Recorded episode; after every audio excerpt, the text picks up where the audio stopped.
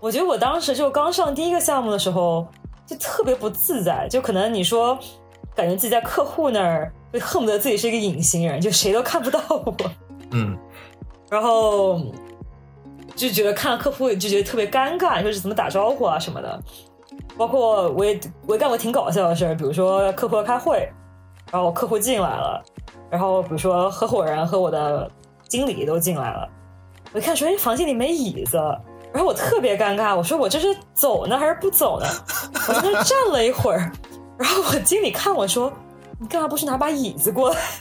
就是你知道我那个时候可能就尴尬到这种程度。嗯，就我这个可能不完全是就是美国工作，我觉得可能就是就是没有职场经验嘛，然后人又特别胆子比较小，然后就、哎挺搞笑，现在回想起来。所以那个时候我觉得这个是个就是跟人打交道这事儿，其实是我特别大一个坎，就是做这个行业。Hello，各位听众朋友们，大家好，欢迎大家收听《从零到一》第二季的第三期节目，我是池邦强。大家好，我是 Bill 郑天意。从零到一第二季，我们把目光放到了年轻的行业精英，我们聊他们的经历，聊他们遇到的挫折与挑战，分享他们的视角和见解。每期节目我们都会上传到微信、知乎、领英、网易云、喜马拉雅还有 Apple 的播客软件。那么在这期节目中，我们邀请到的嘉宾是陈思雨，他是麦肯锡纽约办公室的咨询顾问。此前他在美国布朗大学学习的是心理学和经济。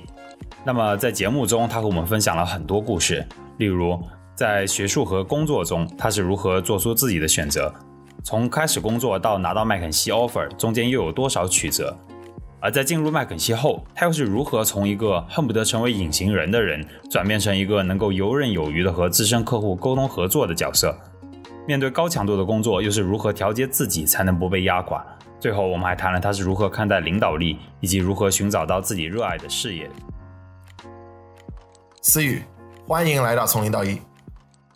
啊，谢谢 Bill，谢谢你今天请我过来，特别激动，就挺好奇最后会有什么样的一个成果。是的，因为我知道我们之前聊过很多关于职业啊，或者是人生的这种思考啊，所以我今天其实非常开心，可以啊有机会能够在播客上跟你进行这种对话。嗯，嗯我一般在这播客上呢，我会先问这个嘉宾的小时候的成长经历，目的是可以让这个嗯观众能够知道你哎这个成长轨迹是什么样的。所以你能不能和我们简单介绍一下你小时候在哪里长大的，在哪里上学的？你会怎么嗯样描述这个大学以前的自己？可以啊，我从小就我虽然家里就是都不是杭州人，但我从小是杭州长大的，嗯哼，然后普通话环境，所以不会讲方言。然后呢，我从小可能小学三年级左右开始吧，就成绩一直挺好的。就是我觉得现在自己讲有点尴尬，就是嗯我是一个好学生，但是就是我其实一直因为就成绩也还不错，然后可能有那个就比如说家里人的期望和自己期望值，会就希望自己一直是个成绩比较好的好学生吧。所以我觉得我从小这种比较安静，然后学习比较用功，然后可能就是跟比较亲近的朋友会闹比较疯的那种类型。就是我还记得我以前会在班里，我倒没有跟男生打过架，但是有过就是冲突，可能小学的时候，初中、初中小学，后来到高中之后就就更安静吧，就是不太会有那么那么冲动的时候。然后呢，可能就跟几个比较好的朋友玩的比较多。然后呢，很喜欢读书。我记得以前上课的时候，我记得特别是物理课，我会就翘课读书、读小说，所以后来物理成绩很差。然后，对我觉得，所以大概就是这样的一个成长经历吧。就从小一直在杭州，嗯，小时候跟男生打就是发生冲突，你打赢了吗？最后？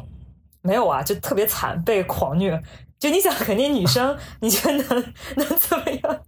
单方面，就那时候特别委屈，我好我好像还哭了吧？可能，哎，现在觉得自己就是也作，你说何必呢？就是、嗯，何必自己先要挑架，然后发现打不过？对对，就脾气特别倔。然后我觉得说，那你要跟我吵架，我吵啊，吵啊吵啊，他就打了起来，大概是这样的一个故事。啊，那我知道你高中的时候，你中学是在这个杭州外国语上的啊、嗯嗯嗯我知道，就是外国语学校，当然是其实是一个这个和很多的高中，包括我自己读的高中，这个氛围其实不大一样。比如说，因为不是很多人会嗯出国啊，你们很重视外语啊，像这些。那你们说说你当时在高中的时候，你当时是已经想好要出国了吗？还是说你当时嗯对自己的未来当时是怎么想？对我其实我其实高二念的是理科班，然后呢，这是个挺神奇的选择，因为我是一直都文科成绩比较好，但当时可能就想要高考吧，我我没有很想出国，我因为高一的时候当参加了模联嘛，然后在那个美国可能玩了一两周吧，然后那个时候觉得自己英语特别差，然后在美国可能就活不下来，所以就一度觉得说，哎，那我说那我就不出国了，所以我就想高考。我可能是到高二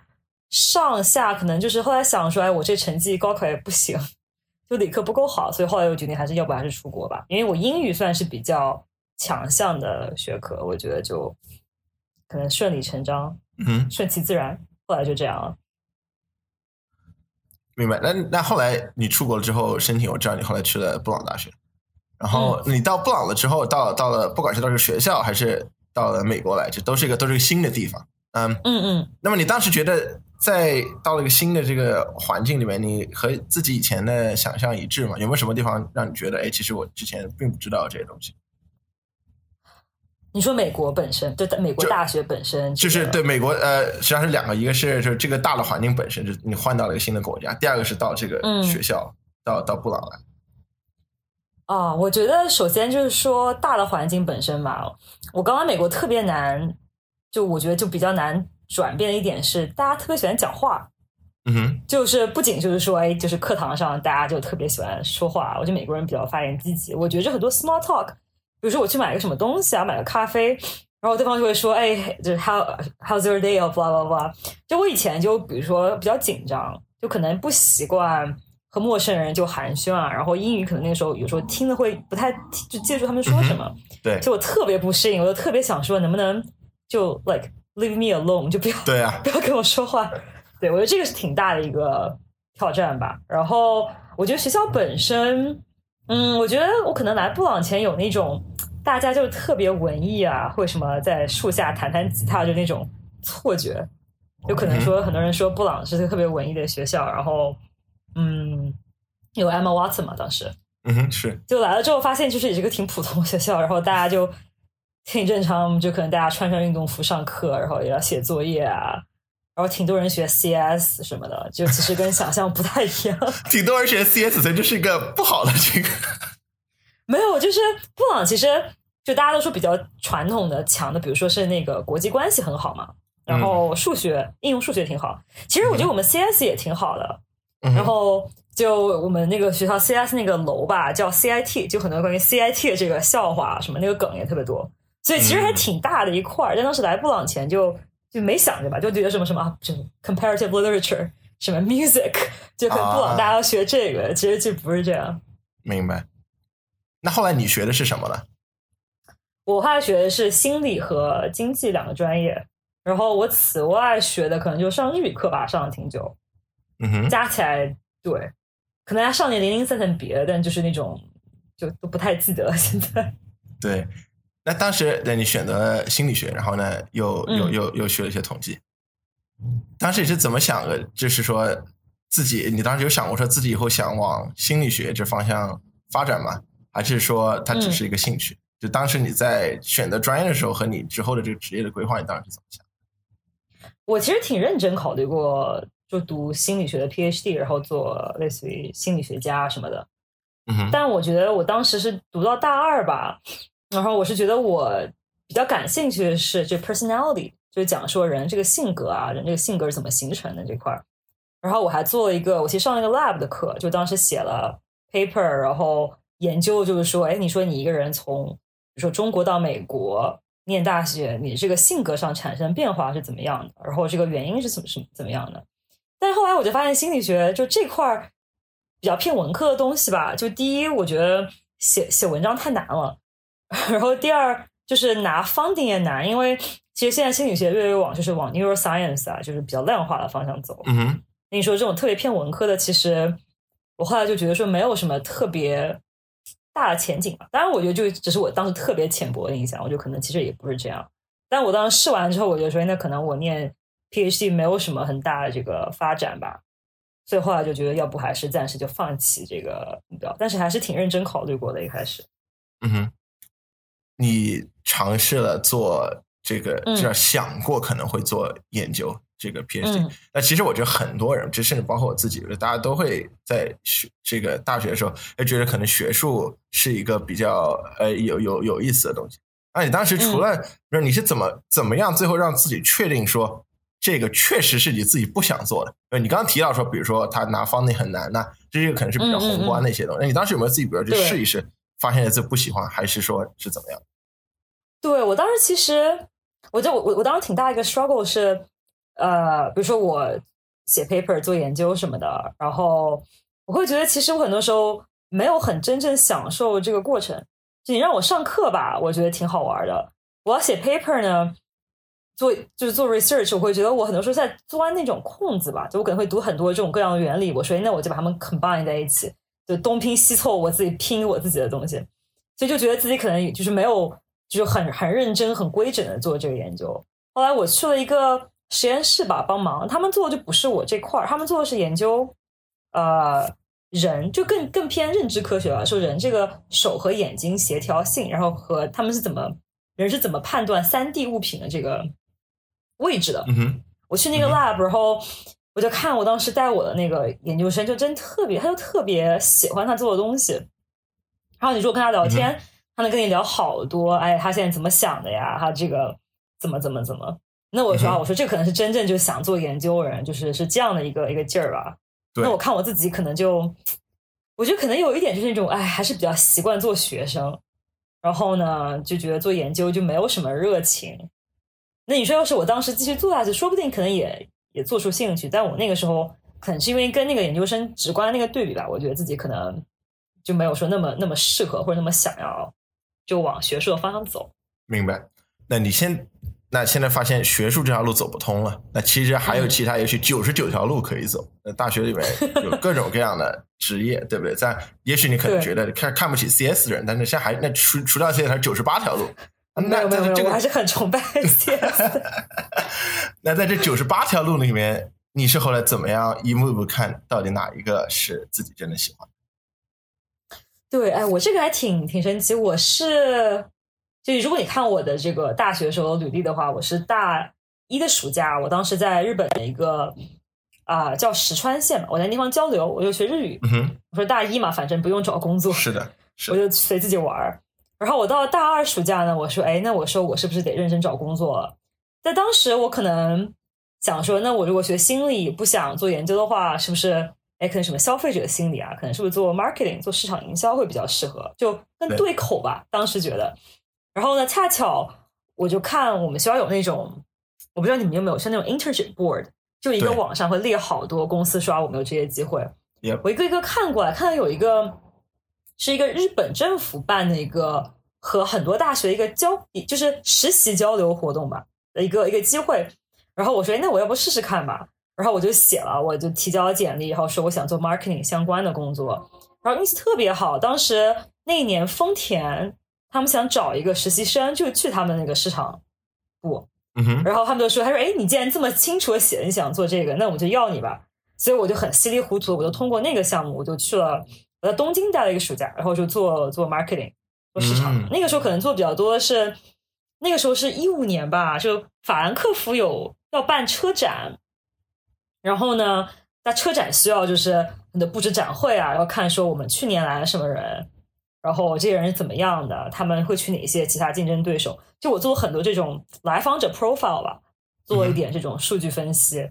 然后又就相当于打杂，就听听什么他们每年做什么这个丰田这个品牌，它在不同市场的这个认知程度啊，大家怎么看的呀？就也学了一点儿。然后我说哦，我说觉得可能这个还挺有趣的，就虽然跟心理其实一点边一点边儿都不搭，是但是我觉得可能就是从根本上来说，就是你，我觉得都是一个挺有趣、比较是一个就是 quantitative 和 qualitative 都比较看重的东西吧。所以我那个时候我就觉得说，要不我就试试看 marketing。嗯哼，然后我做完那个之后，我大三就找工作，找啊找啊找，最后去了一个呃专门做数字营销的一个 agency，然后就他就会给客户，比如做做一个啊，比如 YouTube 上的一个视频啊什么的，嗯，或者做一个系列，就像之前多芬不是那个特别有名的，就说这个女性的这个力量啊，这个这个系列就会类似于这种的。然后我当时主要做的是就是数据分析，其实就是拿到 Excel，然后看看说，哎，今天这个网站这个流量怎么样？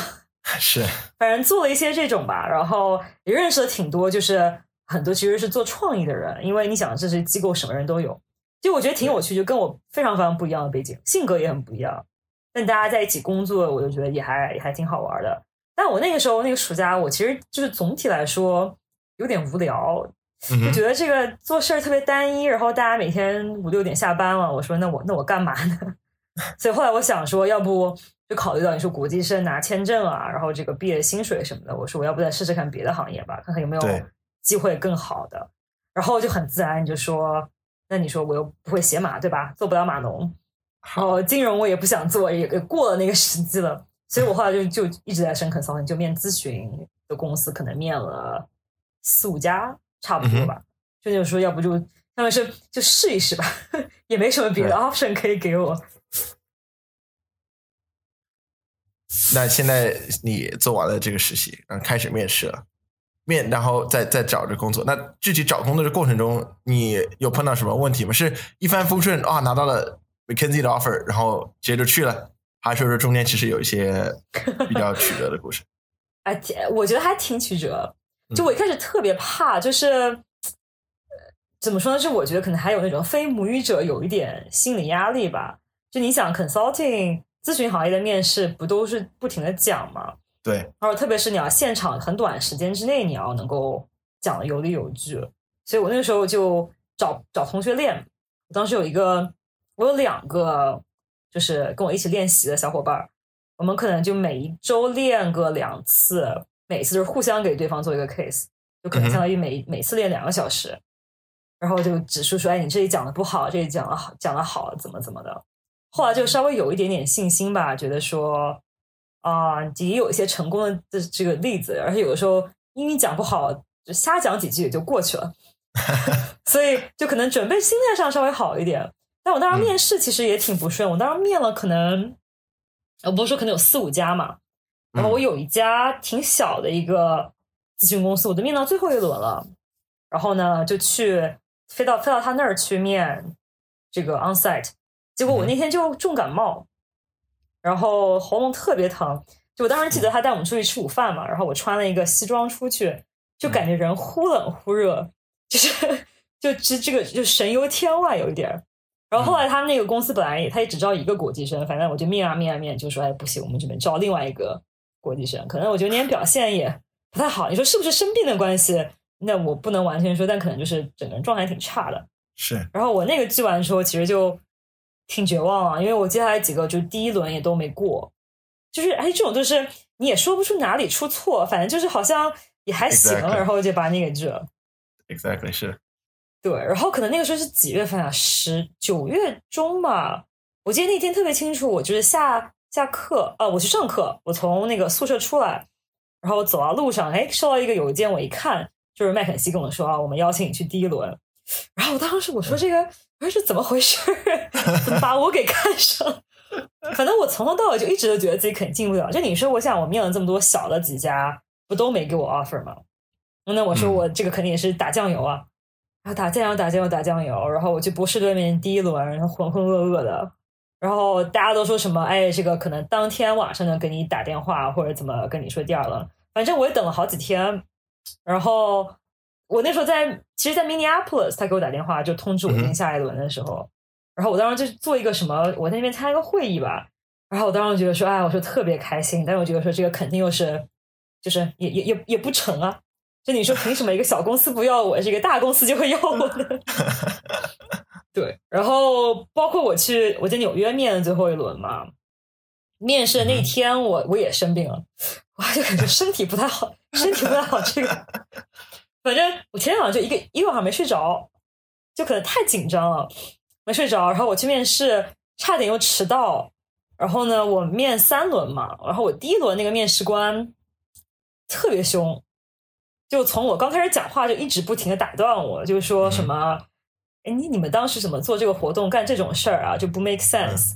或者我跟他做 case，然后我说啊哦，我说我们要进委内瑞拉这个市场，嗯然后他说他说你认真的吗？他说你难道不知道委内瑞拉发生什么吗？然后我当时就 我懵了，我说我说这怎么了？他反正就讲什么政局不稳啊，还可能还有 inflation 什么的吧，讲了讲。但那个时候我面完第一个之后，我就给我爸妈、给我朋友发短信，我说我不想面了，我说我这个都这样了，你说我还有两个，还有什么必要？对，但是但总之就熬过去了。嗯可能就我最后一个面的挺好，可能那个 partner 那个合伙人可能就就比较喜欢我吧，我觉得他可能救了我一命。但总之，我当时面试那天就觉得说，哎，我说这个真不行，我说可能我就还是回去做做 marketing 吧，也挺好的，没什么可以挑。对，就讲不好意思讲挺长，但大概就是这样的一个特别长的一个长的一个一个阶段。，Yeah，我我觉得其实很多人都会有类似这种这种困扰，就至少会这种感觉，就是说，嗯在特别是在找工作的过程中，就是连着被拒，而且也不知道为什么。那我自己以前也碰到过类似的情况，就这种其实那这其实是一种非常让你就是有。苦难有苦的无处可以吐的地方，因为你因为你嗯嗯因为你连原因是什么都不知道。嗯，对其实我还想再追问一句，在这个地方，你当时在找工作时，呃，或者至少在在探索这个第一个工作的第一步职业发展的时候，你有想过嗯回国吗？或者你当时在这个回国和留在美国之间，当时是怎么想？对，这个问题挺好的。我觉得我当时其实没想过回国，就我当时其实找工作是在就日本和美国都在找，因为我不是暑假在日本实习过嘛。我说那我至少还能有这个经历可以用一用。没想回国的原因，我觉得第一个是就可能不甘心吧，就有那种说，哎，我出来打拼对吧？你说我我大学都在这边这边毕业了，对我就不太想自己直接回去。然后也不想靠，比如说靠父母说帮我找关系啊什么的。可能我当时就不太了解，说我在美国这边读书，我回国怎么找工作吧？可能那个是想说，哎，我说找工作可能也挺麻烦的，这个学历就是不老在国内有没有名啊，我也不知道。然后我就特别不想靠父母。哎，写的可能艾艾，毕竟 Emma Watson 赫敏的学校，对，所以就可能想拼一口气吧，想拼一口气证明自己也可以，所以我就其实一直没有考虑说要回国。那现在你找到了第一份工作，进入了、嗯进入了咨询行业，呃，在进入咨询公司之后，有你觉得进去的刚开始那段时间，你有适应他的这个工作的这种强度吗？有什么东西是你意料之外的吗？我觉得挺多意料之外，我觉得不如说是因为我没什么期待，就是我觉得他一定挺苦的。嗯然后呢，我也不知道你说在这个咨询行业工作是什么样的感觉。我觉得我当时就刚上第一个项目的时候，就特别不自在，就可能你说感觉自己在客户那儿，就恨不得自己是一个隐形人，就谁都看不到我。嗯 然后就觉得看到客户就觉得特别尴尬，就是怎么打招呼啊什么的。包括我也我也干过挺搞笑的事儿，比如说客户要开会，然后客户进来了，然后比如说合伙人和我的经理都进来了，我一看说，哎，房间里没椅子，然后我特别尴尬，我说我这是走呢还是不走呢？我在那站了一会儿，然后我经理看我说，你干嘛不去拿把椅子过来？就你知道，我那个时候可能就尴尬到这种程度。嗯，就我这个可能不完全是就是美国工作，我觉得可能就是就是没有职场经验嘛，然后人又特别胆子比较小，然后就、嗯哎挺搞笑，现在回想起来。所以那个时候，我觉得这个是个就是跟人打交道这事儿，其实是我特别大一个坎，就是做这个行业。然后包括要坐飞机啊什么的，就你想要打的去机场，从纽约去机场可能三四十分钟还堵车，是然后坐飞机，然后我回来的飞机上还要工作，那时候我特别委屈，我说这个怎么还让我在飞机上工作？然后就觉得自己就是被挤在中间的座位上，然后打开电脑在那边，就是那个时候也特别用 PPT 做做做 PPT 也特别慢，然后我觉得好痛苦啊。所以那个时候我觉得什么都不适应吧，刚开始工作的时候，嗯就可能就是这个你要 travel 呀，然后要跟人打交道啊什么的，我觉得特别就出乎我意料吧，挺难的。一开始，嗯哼。那后来自己在不管在心态上，或者是 you know 这个能力上，是他他的这个是怎么样一步步转变过来的？那 of course 你现在肯定不是当时那个不知道怎么从哪里拿把椅子的那个人，所以中间呢这个过程是是是怎么样的转变的过程？对，其实我还花了挺久，就我不知道大家就是平均上是怎么样的一个时间。我可能真的完完全全觉得说，哎，可能我还可以的是在快一年了的时候吧。就我途中，就是我我做完第一个项目之后，我去了做了一个就是内部的一个项目。那个项目呢，就是我老板什么对我特别好，然后呢，就我讲话也会就会听我意见啊什么的。然后我当时觉得说，哎，我说其实我这人也挺有价值的，对吧？就是说，虽然说我觉得我挺新的，但是我也应该要多多表达我的观点啊什么的。嗯哼。后来我去了迈阿密做了一个啊尽职调，做了一个 due diligence。然后我那个项目上呢，有一个就可能跟我现在差不多资深的一个一个姐姐。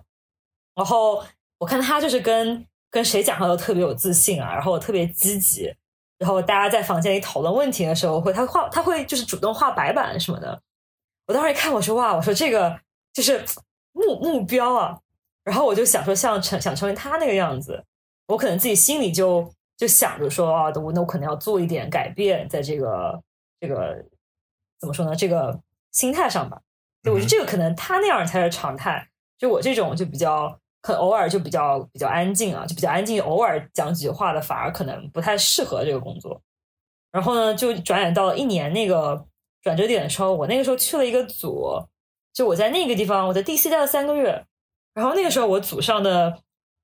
经理呢，是一个就是特别就是以前那种兄弟会出来的那种大哥，嗯人特别爽朗，然后对我很好，讲话挺直来直去的。然后呢，我还有一个另外一个带我的一个小的一个。经理这也挺照顾我的，然后我觉得他们俩罩着我之后，我就开始乱来了，然后我就经常就讲话呀，就是发言啊，什么都特别积极。我就可能就是在那个地方，我那个时候也知道自己应该做什么事儿。然后当你知道说，其实别人挺信任你的，就你不会觉得说我每分每秒每秒都要表现我自己的时候，我就反而就能够达到比较好的一个状态。所以我可能在那个时候，我就第一次觉得说，我可能现在是适应了这个。这个工作这样，嗯哼，因为我以前可能，哎，总觉得就是觉得说，哎，他们可能觉得我特别笨，他们可能觉得我这个人特别英语讲不好，我可能老自己给自己这种暗示吧。对，可在后来的那个那个项目上之后，我就发现其实就其实没人没人这么想，就只有我自己这么想。对，那我们也知道，就是你的这个咨询的工作，在麦肯锡做咨询的工作，它是个。压力非常大，强度非常大的工作。你前面已经提到了一点，你甚至在飞机上可能都要要要工作，要要改 PPT。那你觉得你在这过去这这个三这两三年的时间之内，你是怎么样一步一步去学会适应这种高强度的工作，然后知道自己怎么样的调节自己，可以让自己不被这个非常大强度的工作给压垮？嗯，啊，这个我觉得是一个。不是伪命题，就是我觉得现在还在学习的过程当中，我就发现这个就人生只有越变越忙是没有 没有这个是没有没有回头路可以走的。嗯，我觉得我学会挺大的一个是，就我觉得有一方面就是，比如说我以前发个邮件可能要想半天，说这个怎么措辞啊，或者就是写 PPT，我说哎这个写找就是怎么也想不好那个话怎么写。我觉得一个就是要能够接受不是很完美的那个。那个结果吧，就不是很完美的一个自己。就比如说我哪怕邮件写的就那样，然后我怎么做就那样，我觉得能过那个线就可以，不要说老死抠。就是我们麦肯锡老师 A D twenty，就是你要能够学会，就是嗯分轻重缓急嘛。但我觉得对我来说很大，就是说能够接受，不是样样都要抠到特别完美的那个，是我觉得是挺大的一个的一个一个体会吧。我觉得还有就是怎么适应这个强度是。要找到能够让你比较开心的事情。因为我以前我就有有一个我挺喜欢的一个经理，他跟我说，他说：“哎，他说我觉得这最重要就是你每天不论多忙，一定要留两个小时给自己，就是自己的时间。当然了，我觉得他是不太睡觉的人，所以这个另当别论。但比如说，可能对我来说是，呃，我要保持精力，是我啊，可能要稍微锻炼一下，十分钟睡前，可能是我。”一定要看个那个 YouTube 视频才能睡觉，然后呢，我一定要就是跟人聊天，就我一定要选我比较喜欢的这个组员，他们讲讲话，然后我才睡觉什么的。就我可能找这几个点之后，那你说要是再苦，我能够达成这几个事情，那我上床前我可能也就比较，就今天可能也还可以吧，就这么熬过去了。然后还有一个，我觉得第三个挺重要的事儿，就是我也在学，就要学会说，是 say no，就是要学会拒绝。我印象挺深的是，我今年年初吧，就我又回到了我同样的一个客户那儿。然后呢，当时我跟我组里说说，哎，我想要就是这个练习一下这个跟客户打交道的能力。他们说好，就把我塞给了一个挺就就是可能是特别资深的一个客户吧。然后那个客户他这个刚来公司，反正就是都都挺不容易的。然后他有时候会让我帮他做一些事儿，然后我一开始就有有没办法，我说那我帮你做吧，就可能会周末加班什么的。然后我老板说，他说哎你这怎么回事？把我骂了一顿。他说你他说你这个不行。他说首先你你不应该就是做这些额外你分外就是额外不应该做的事情嘛，就是说你有你自己这个 boundary。他说你要能够学会就是拒绝客户不合理的要求。实在不行，你可以跟我讲，但是你一定要能够分清，就你不是说哦，我我这个工作我什么都要做，所以我当时觉得这个也挺是挺大的一个啊，原来应该是这样想，一个 aha moment 吧，比较像，所以可能这这三点吧，我现在当然也没有就真的很很厉害这方面，但可能这个能帮我，就是能够保持这样的一个工作强度啊，就是这个速度。我知道你你们在这个不但在任何的咨询公司里面，大家都会。就是有会有这样 moment，就是说，哎，我是不是要继续在这这个 path 上继续走下去，还是说，对，我换一换一个，呃，去跳到那个甲方，或者是跳到别的公司去尝试一些新的东西？我知道你肯定有很多同事，他们已经啊，当时跟你一起开始，现在已经不在不不在不在身边，去了别的公司。对，你在这这个具体的就是这种 career 的 career path 上你是怎么想？你是你是觉得，呃？你可以讲讲说你自己以后想想怎么样，或者你也可以说说你在做选择，是因为你其实每一天你都可以选择，你说啊，我是继续待着呢，还是我我我要再跳出去？所以你是怎么样来思考这种选择的？对，我觉得哎，这个其实挺难的。就是我现在因为不是在升商学院嘛，所以我其实是已经做了一个比较短暂的选择。但我当时是想的时候是，我觉得这个工作，我觉得我是不是还在学新的东西？还是说，我觉得我就重复做一样的事儿，然后这个工作我能不能坚持住？就包括是，比如身体上，还有精神上，说我是不是觉得我饱受折磨？然后还有就是有没有其他就特别突然有一个机会，我就觉得特别想去。所以我可能每天都会想这这三个大块儿吧。我觉得学习新东西这个，我觉得这个是永远都学习新东西的。就是我尤其我们公司，因为。北美这边，像我现在这个资历，其实很多我的同事已经开始做做经理了，做 manager 了。所以其实他对你这个，他会一直往后推你，就往前走，往前走那样。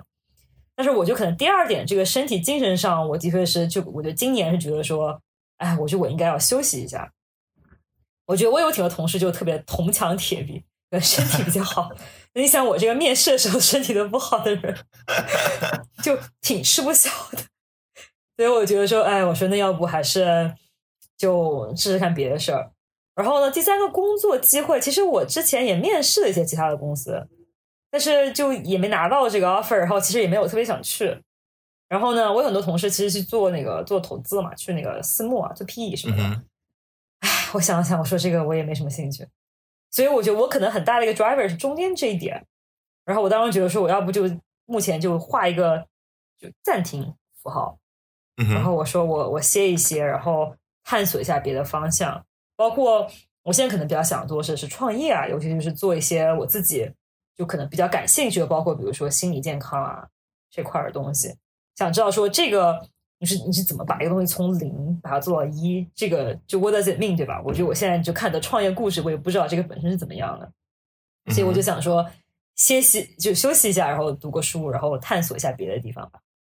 我讲了很多你在。就是工作中的，不管是所思所想，还是碰到很多事儿，那能不能再跟我们说一说，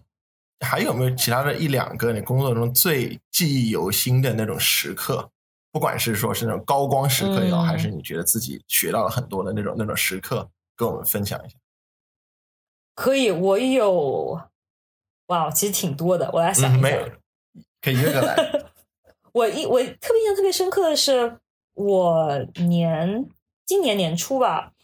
那个时候我做了一个就挺长的一个，就是也挺累的一个项目。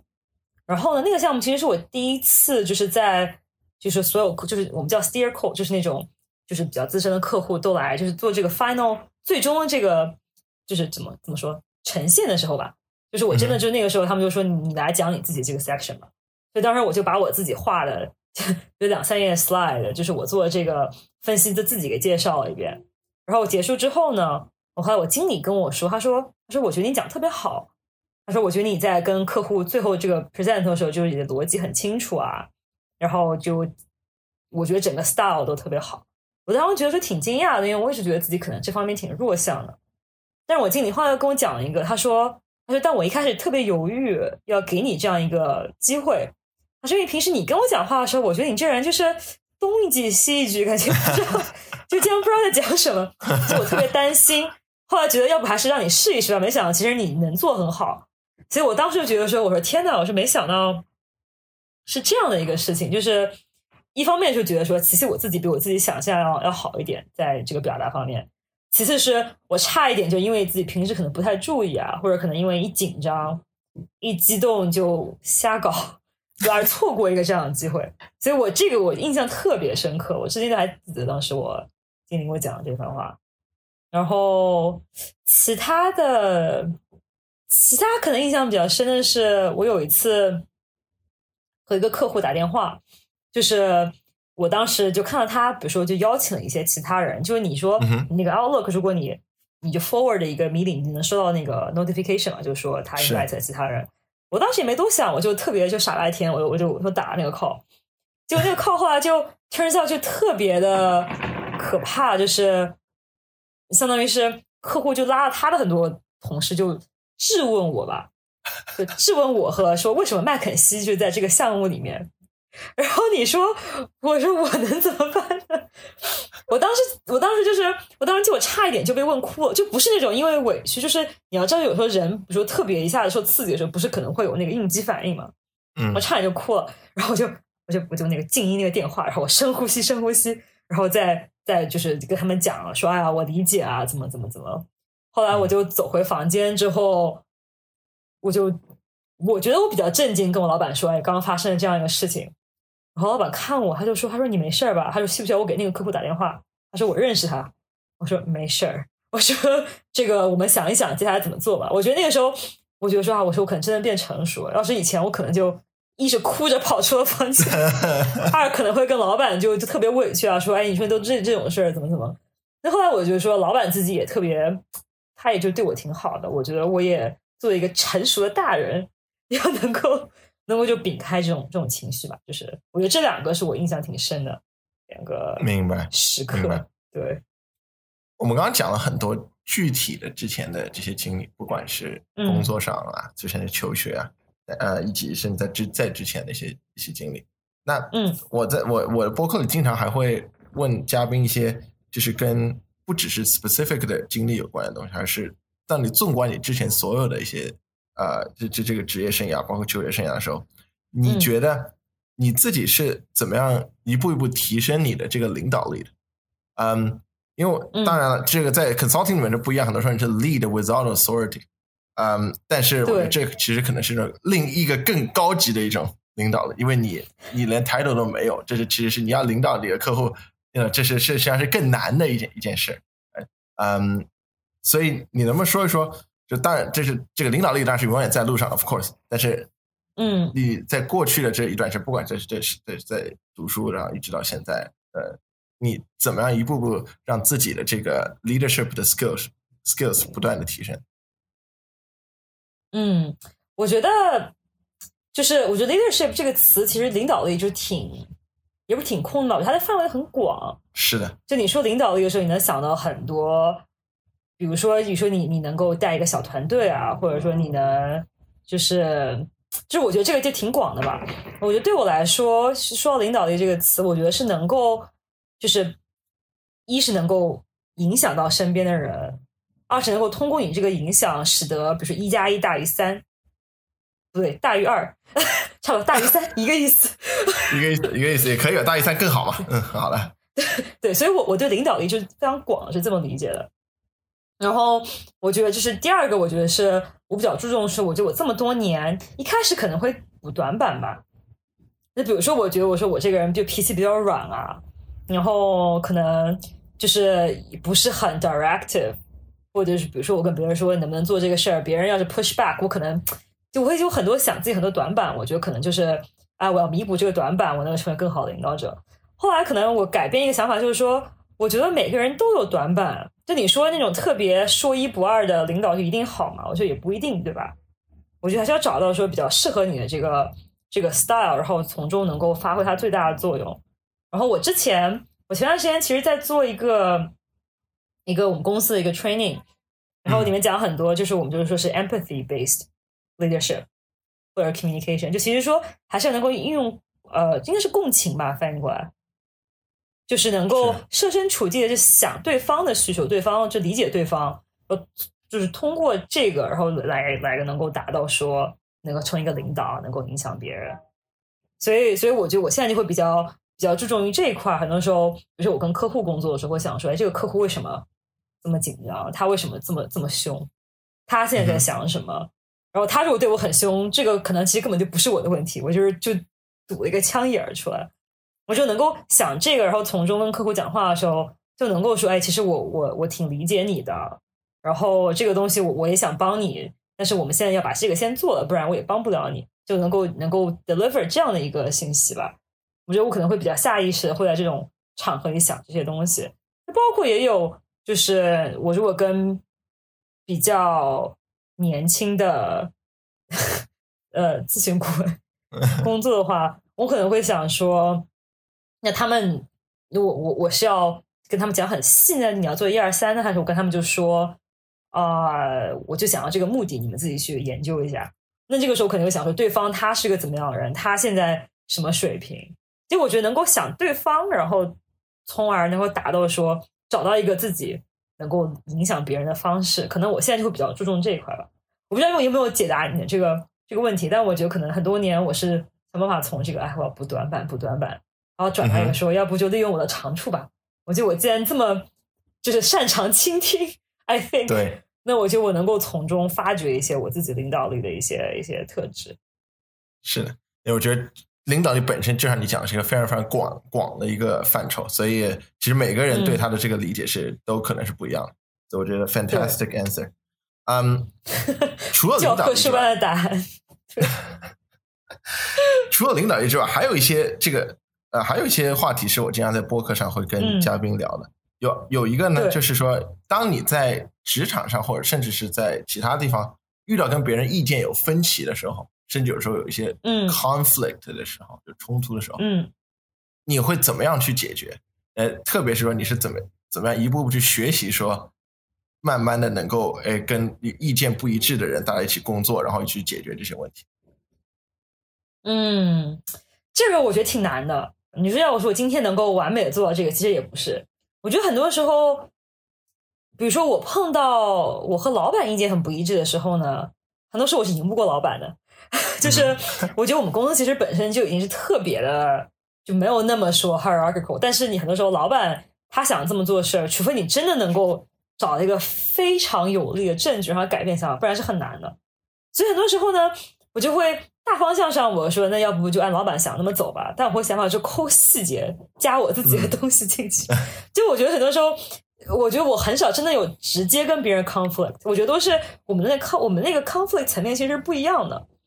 就是可能老板就是我跟老板其实 conflict 可能不是大方向，就可能老板就觉得大方向是这样，但我可能直接想下一步了。我说这个细节怎么做？那这个可能一开始大家讲话觉得说你怎么鸡同鸭讲，那你后来自己想可能就没有说直接完全意见相左，对吧？就包括我后来也有和很多就是那种怎么说呢，UX UI designer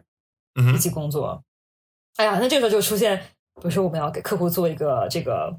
嗯一个用户界面的一个这个模板吧。那你说这个 button 放这儿还是放那儿的？就是这个我后来一想，我说我我也没必要跟人家争啊。那你说当然我自己有一个想法，但是人家那是人家是专业的，我干嘛一定要什么事儿都那样？后来我说我说要不这样吧，我说我我反正不管。那我说，客户当时那个，比如说开会时候说想要这几个功能，你觉得这个功能怎么最大化能做好？就你就这么做吧。到时候我们来讲讲，说你觉得客户要求怎么被体现，然后我们最后再跟客户去汇报这样子。有可能我后来觉得说意见相左的时候，我能退一步就退一步吧，除非我觉得真的是原则性的东西。要是客户说我想要这个功能，然后你根本不给他做，那我肯定就要跳出来 说你这样不行。所以我可能本身还是会比较退让的类型吧，碰到碰到这个 conflict。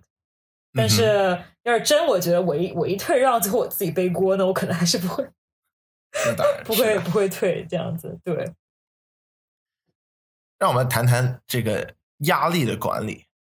我知道现在很多的人，就是像我们这个年纪的人，很多时候他会有时候觉得非常的这个焦虑，这焦虑对，有时候是从工作上来的，工作强度大，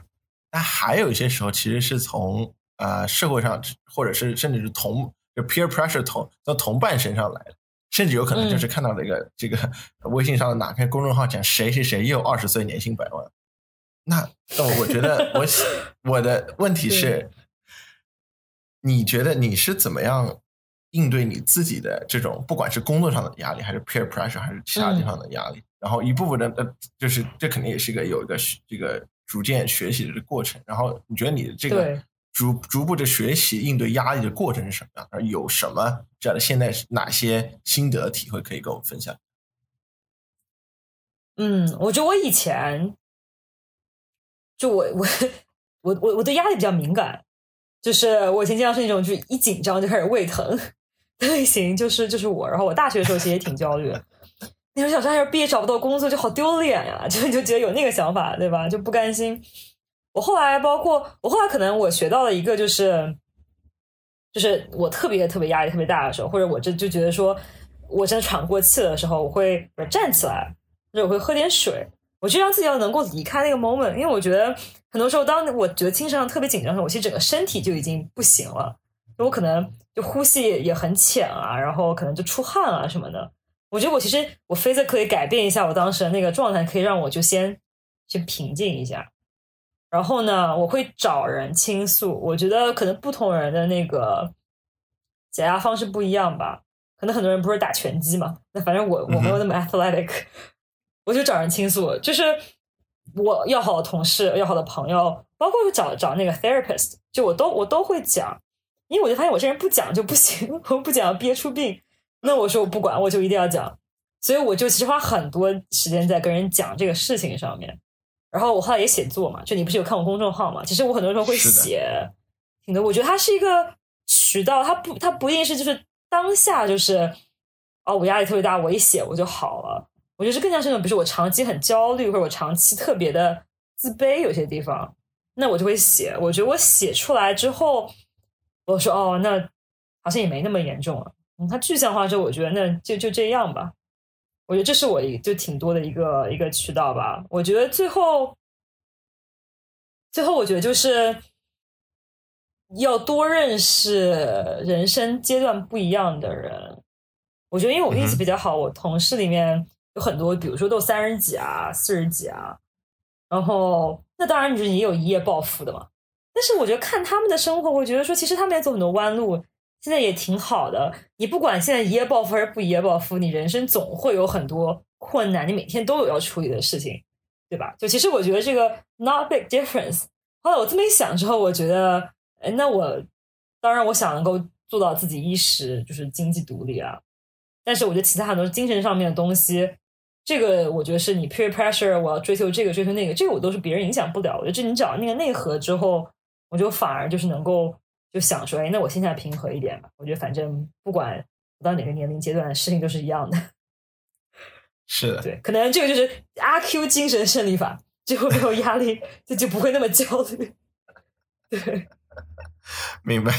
嗯，其实我觉得刚才讲的一些，其实是一些。非常非常好的这个 actionable 的 lessons，呃，actionable 的建议。嗯，除了压力管理之外，还有一个话题我也很感兴趣，是关于这个职业的规划，以及关于怎么样找到自己真的真正那个热爱的这个东西。当然了，这个也是个永远在路上的事儿，你肯定是一步一步慢慢。其实可能现在我也没有说我一定知道这个东西就是我这辈子要做的，但是你能不能讲一讲，说从你的这个 past experience？你觉得在找到自己热爱的这件事情，并且同时要平衡这个热爱的东西和自己的职业规划这一点上，你觉得你有什么啊？不管是想法呀、经验呀，可以分享？嗯，挺难的，但是我觉得吧，怎么说？你如果考虑，我们就暂时两边的分开来讲吧。就讲自己热爱的事情呢，就其实我最近不是就是我刚刚提不是提到我去我们公司的 training 嘛，然后我们 training 有一个很大的一个一个 module，有一很大一块就是讲说怎么能够我们叫 design your path，就能够用就 design thinking 这样的一个一个新型的一个思维方式来去探讨说我可能对什么比较感兴趣。它其实这个比较大的这个就是大概流程就是说，就先列下，比如说你。你觉得是对你来说特别重要的一些一些 value，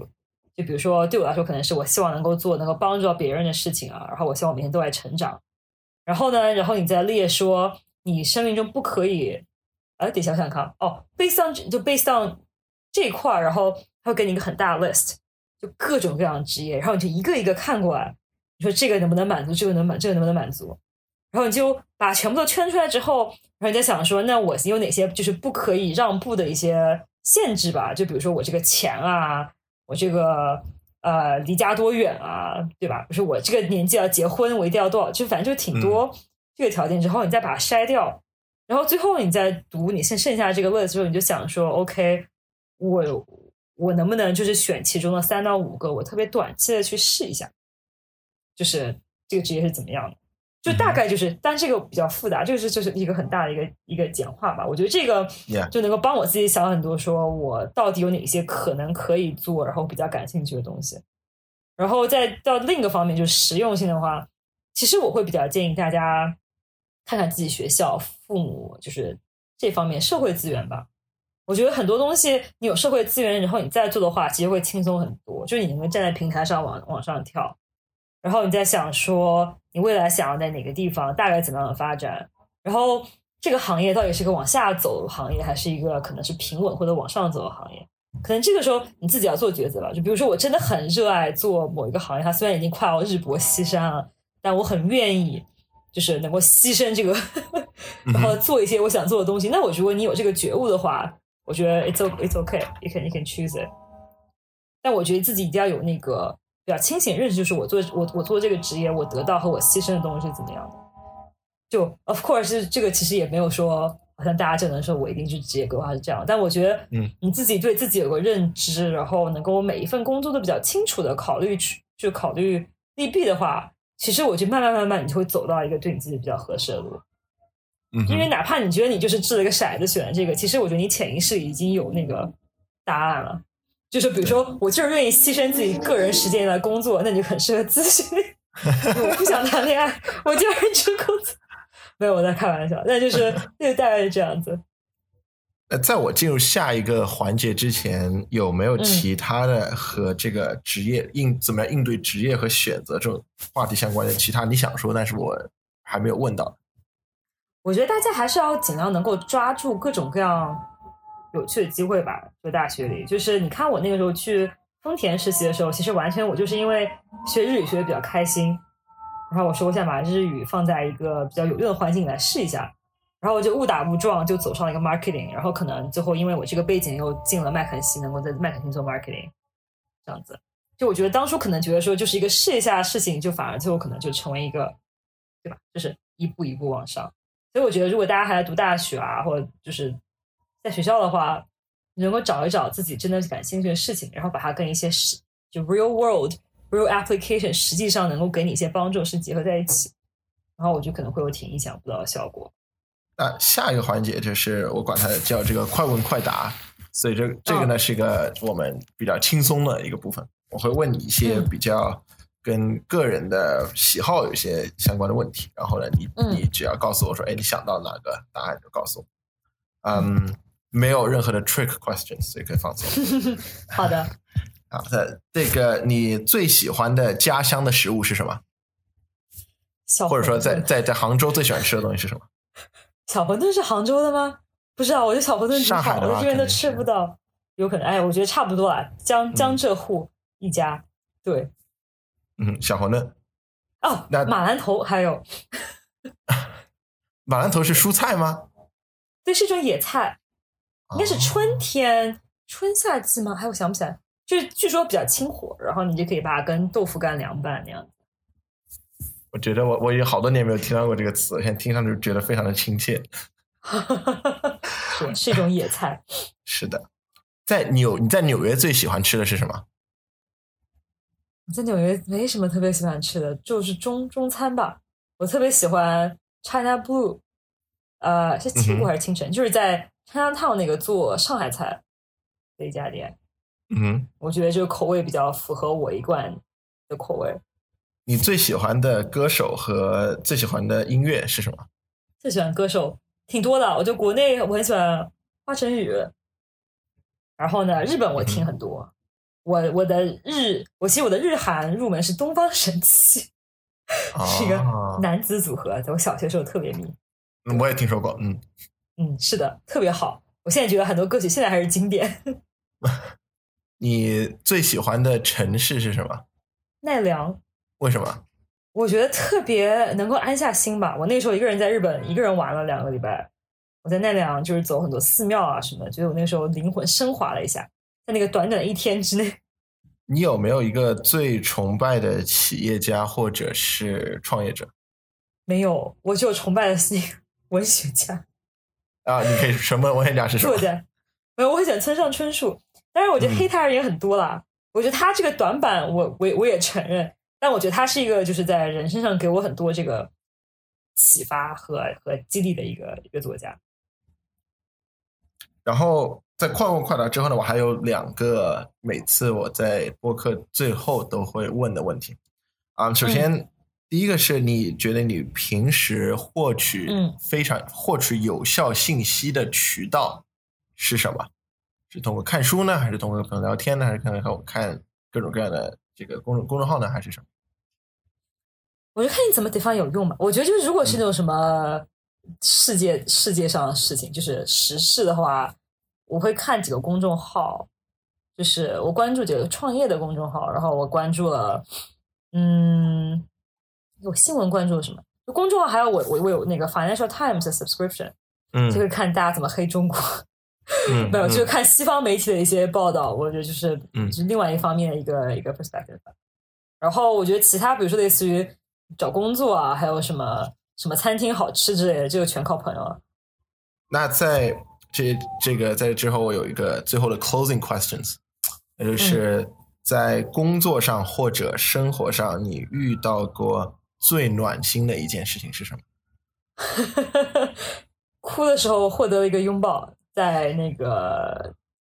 职场上，对，有点尴尬这么讲。但那个时候，我就觉得，我以为我就觉得特别尴尬，但是我的对方就是给了一个，就是比较嗯暖心的一个举动吧。然后我觉得说，我擦干眼泪又是一条好汉，这样子的感觉。明白，明白。我觉得我们今天的这个对话非常非常精彩，聊了很多，不管是职场也好，还是其他的，甚至跟人生的这种有关的话题。我觉得非常感谢思雨，非常非常的精彩的对话，谢谢。啊，谢谢。希望我是一个足够有趣的人，就很高兴能够来到这个 播客。你是一个非常有趣的人，I can say for sure，你是个非常有趣的人。是，谢谢，感谢，谢谢大哥，感谢。